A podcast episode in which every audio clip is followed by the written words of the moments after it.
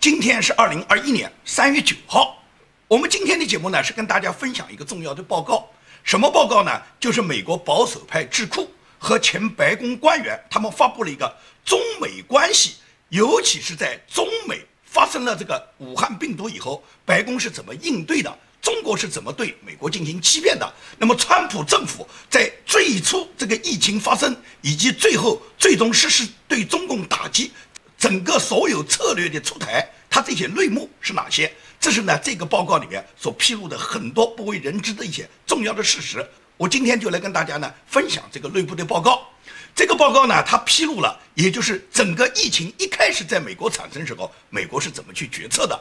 那么这个时间就回到了二零二零年一月份，也就是大家知道，去年一月份的时候，当时呢，川普总统一心一意要跟中共去签订中美贸易呢第一阶段的这个贸易协议。那么这个贸易协议呢，中共呢就是跟美国谈了这么两年多，拖拖拉拉一直没有正式签署。那么最终川普发火了，川普就自说自话在推特上发了一个推文，就说你中国要签你自己就来，也就是元旦以后在十五天之内你必须来签，你不签就不签了。也就是川普发了这个话以后呢，中共不得不派刘鹤呢率领中国的代表团到美国来签。那么正式决定签署第一贸易阶段协议的时候呢，川普也很高兴。他在白宫是搞了一个盛大的签字仪式，他呢邀请了美国二百多个政要来参加和出席这个签字仪式，包括美国很多重要农业州的州长啊，农业州里面的那些重要的议员啊，川普全请他们过来了。所以说，川普很高兴，认为这个第一贸易阶段协议签署以后呢，中美关系之间过去这种贸易不平衡呢就基本消除了，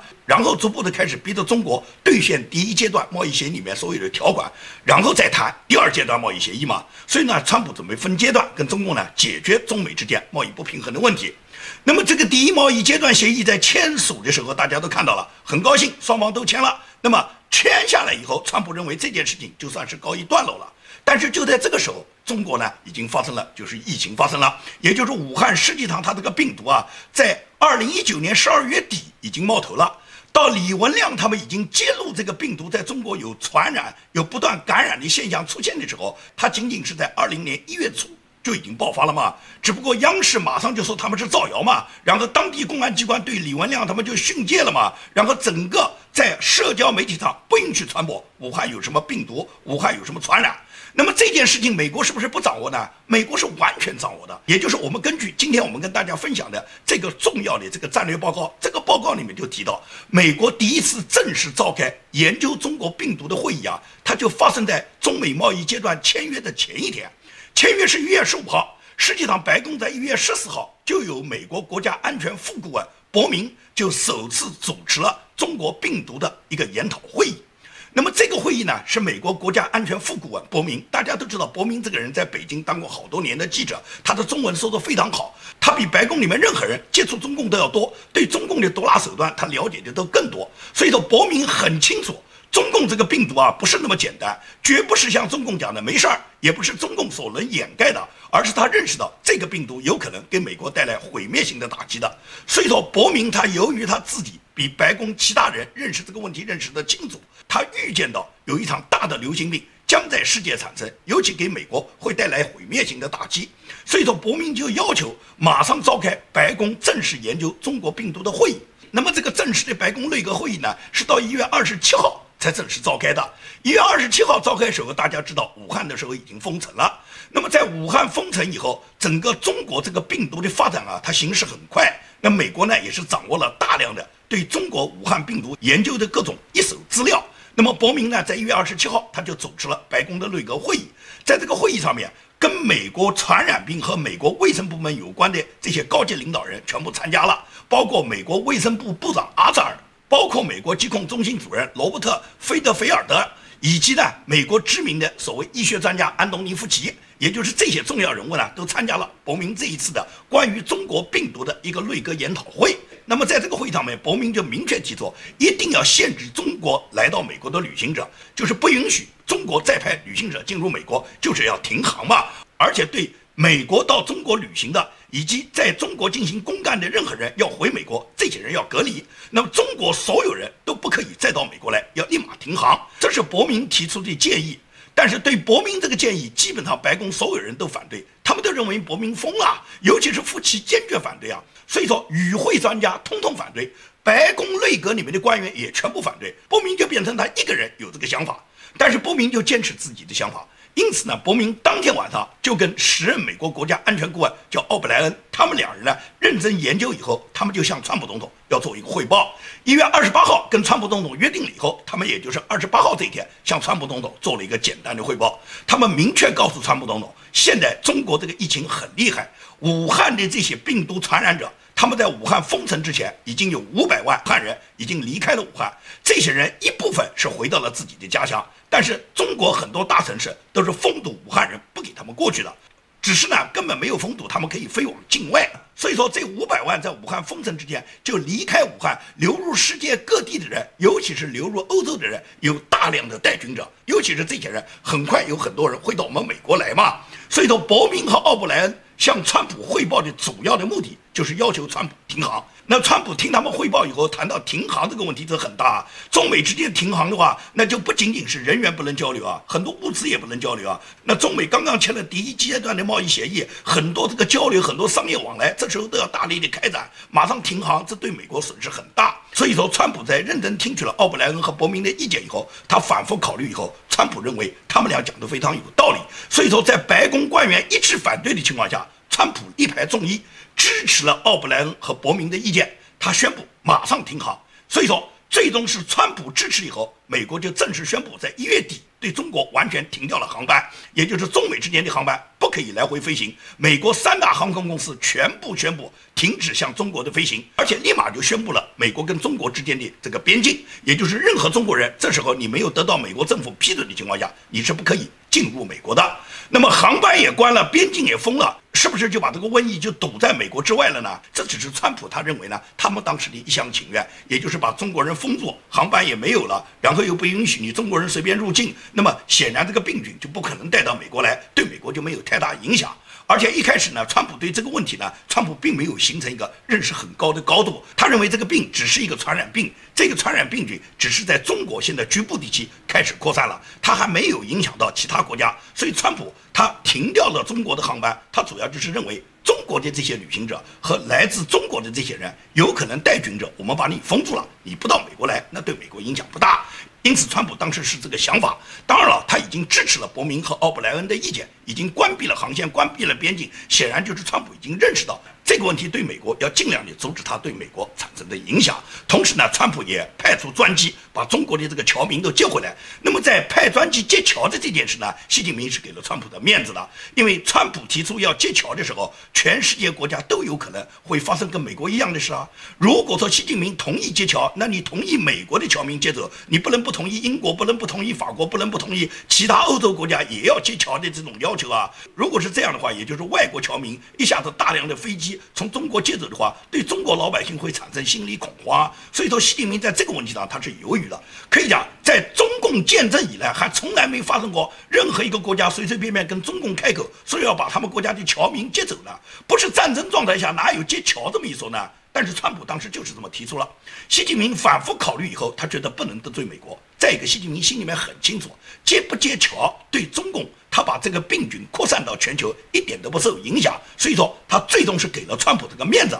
就是同意川普派专机接侨。那么川普派专机接侨以后，川普就觉得我们把我们的侨民接回来了，然后我们又把你中国的边境关上了，我们航空公司也不再飞行了，所以说你中国的这些带军者你影响不到美国。川普当时就是这么去想的。那么呢，在二月六号，川普和习近平呢，他们就约定了要通一次电话。这次电话呢，通话的时间很长。习近平在这个电话里面完全是欺骗和忽悠了川普。习近平就告诉川普，他坚决反对川普停掉了中国的航班进入美国，因为习近平跟他讲，没什么大事啊，你把航班停掉，不可以进入美国，中美之间没有交往，商业没有往来，我们怎么执行第一阶段贸易协议呢？但是川普就跟他讲，我停掉这个航班，最重要是我要对你这个所有在武汉发生的疫情啊，美国要完全能够了解。所以说呢，川普就跟习近平提出，他要派出美国疾控中心的医疗专家和疾控中心的官员呢，到达武汉去，去调查了解武汉这个病情的源头。这习近平不炸了马蜂窝啊？习近平会同意你川普派美国专家来调查吗？习近平要隐瞒疫情，怎么会允许你美国专家来呢？所以习近平是一口拒绝的。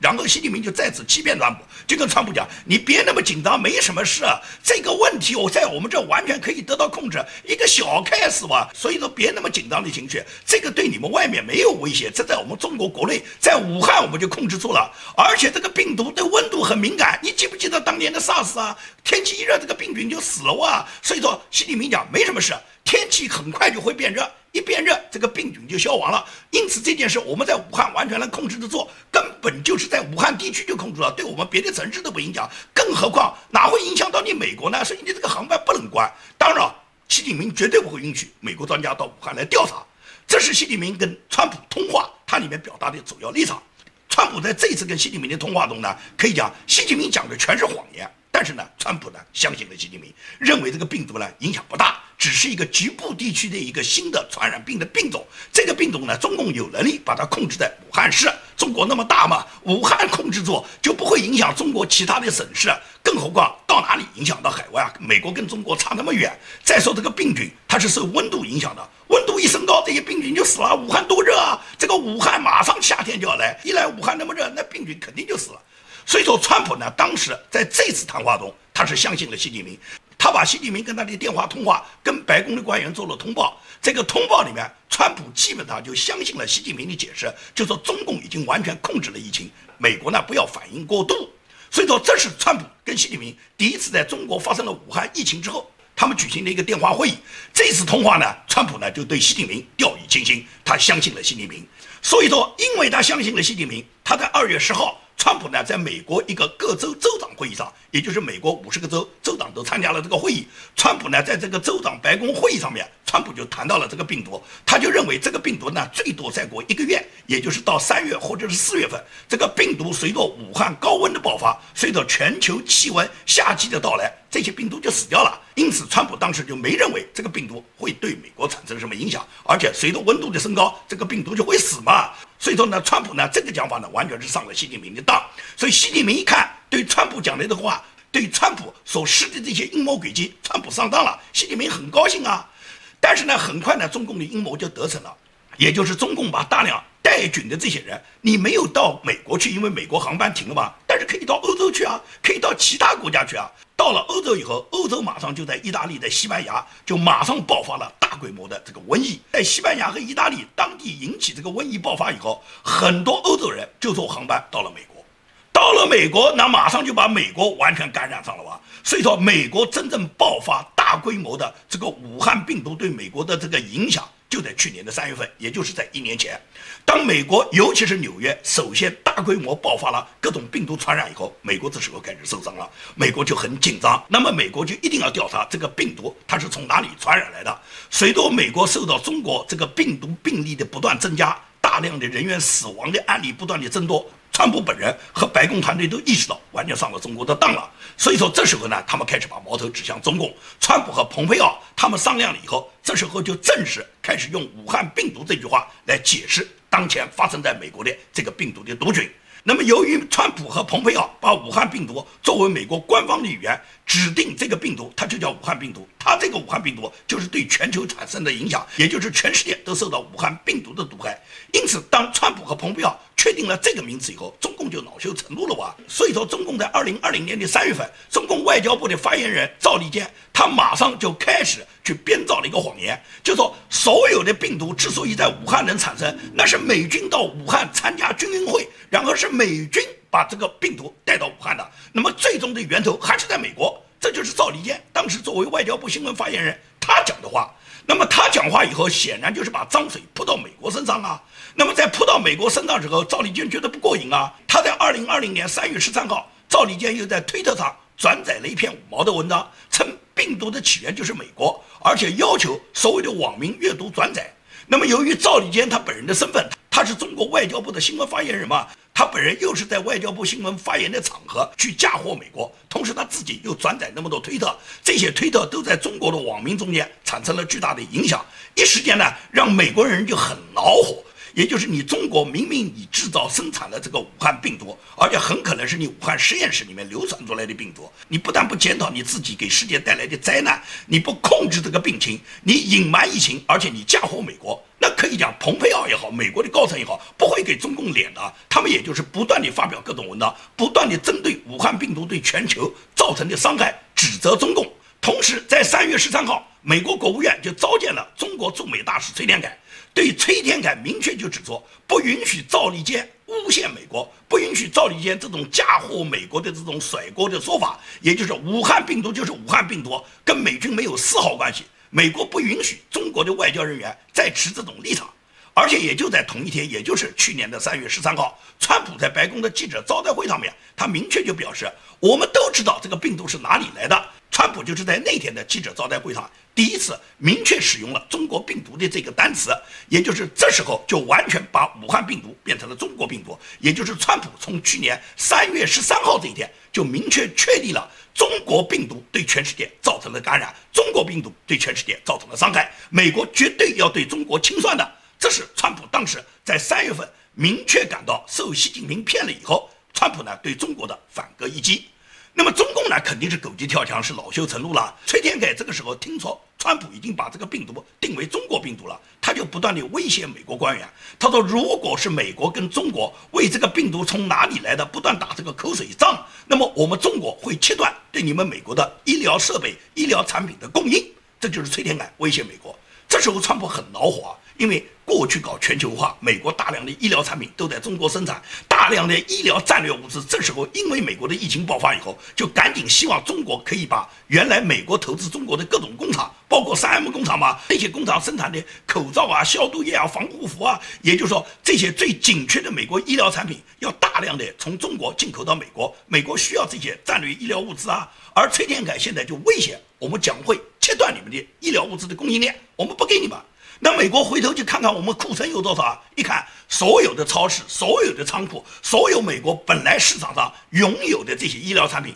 全给华人在一两个月前全部给他们把它抢购，然后寄回中国去了。也就是寄回中国的口罩都有几十亿个，也就是一下子把美国市场。原来库存的、原来拥有和储备的所有的医疗物资，早在一两个月前，就是武汉疫情一爆发以后，中国大使馆就号召华人协会、号召各种华人团体抢购市场上所有的医疗物资，把它寄回中国，也就变成了美国没有库存。而崔天凯这时候就威胁美国要断掉对美国的所有医疗产品的供应链。那么一旦断掉的话，就意味着美国在整个应付这个疫情中。根本就没有医疗物资，没有医疗物资，医护人员都可能会感染，那怎么去抢救那些已经感染的病人呢？川普一看你中共敢这样去卡我脖子，川普恼火的不得了。这个主要是美国前几十年一直是搞全球化，所以说美国的产业都转移到中国去。川普本身就很生气，所以说中美贸易战之后，川普一心想过把美国的企业从中国撤回来。美国要依赖自己，美国要制造自己的产品，美国的产品要放在美国优先给美国人使用。美国不愿意再去搞什么全球化，美国只要求制造美国再次伟大。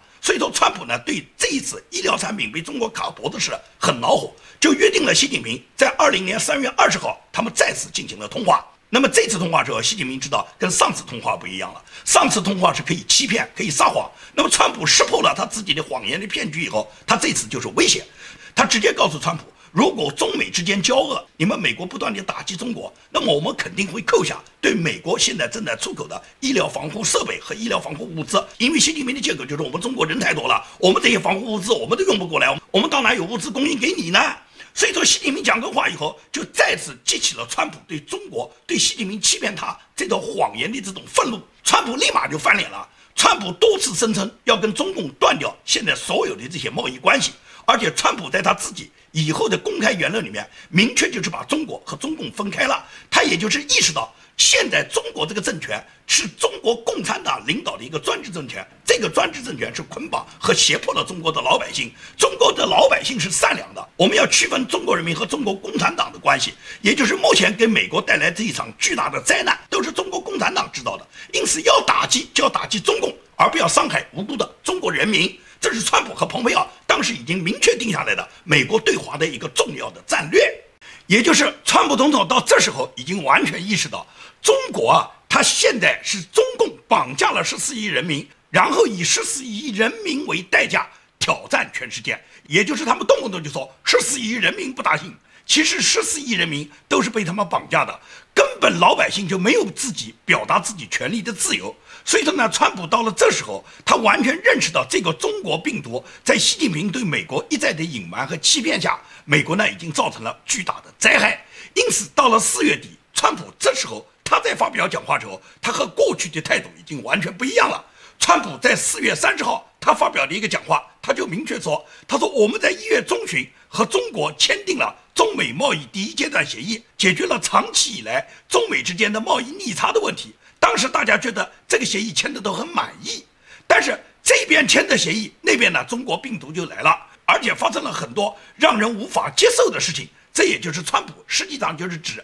中国瞒报了。因为中共一直是瞒报这个疫情，也就导致了美国它始终是蒙在鼓里。等到美国反应过来的时候，这时候大量的病毒已经席卷美国，给美国除了造成大量的经济上的损伤，美国大量的产业关门，大量的工人失业下岗，其次是美国的股市熔断，然后美国的经济一下子受到严重的考验。这些事呢，都让川普呢对习近平产生了极大的看法，也就是川普直接表达，由于中共。他瞒报疫情，给美国造成了重大的损失以后，我已经完全改变了对中共总书记习近平的看法。也就是这时候，他们已经不再称呼习近平为什么主席了，而是把他明确定为是中共的一个总书记。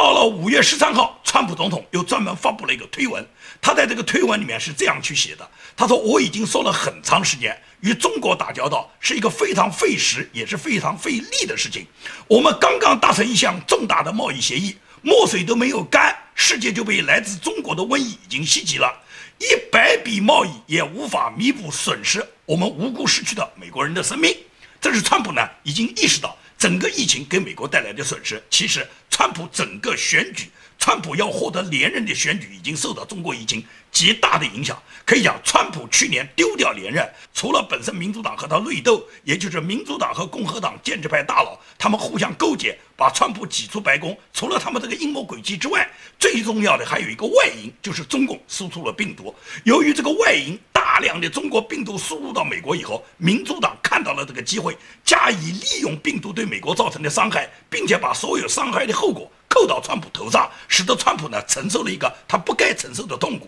因此，川普最终丢掉连任，是跟中国病毒袭击是首要的关系。是由于有中国病毒袭击，才导致了民主党抓住这个机会，搞出了什么黑名贵啊、安提法啊，然后把美国的实业啊、把美国大量的下岗啊、把美国的经济的损坏啊，全部赖到川普头上。其实大家都可以看到，这完全是中共发起的这个疫情，由于这个瘟疫对美国进行的进攻嘛。因此呢，川普到了这个时候，川普已经完全意识到是中共给美国带来了巨大的伤害和灾难。因此，川普已经痛定思痛，要打击中共。他在五月二十九号，川普总统就在白宫玫瑰园发表了重要的讲话。在这个讲话中，川普明确提出要对香港取消所有美国给香港的最优惠的这个经济待遇、最优惠的关税贸易待遇。把香港过去区别于中国大陆的所有的优惠政策，川普总统全部把它取消，把香港已经归为跟中国大陆城市一模一样的这个待遇，也就是香港再往美国出口，这时候的所谓 “Made in 香港”和 “Made in China” 已经是一模一样了。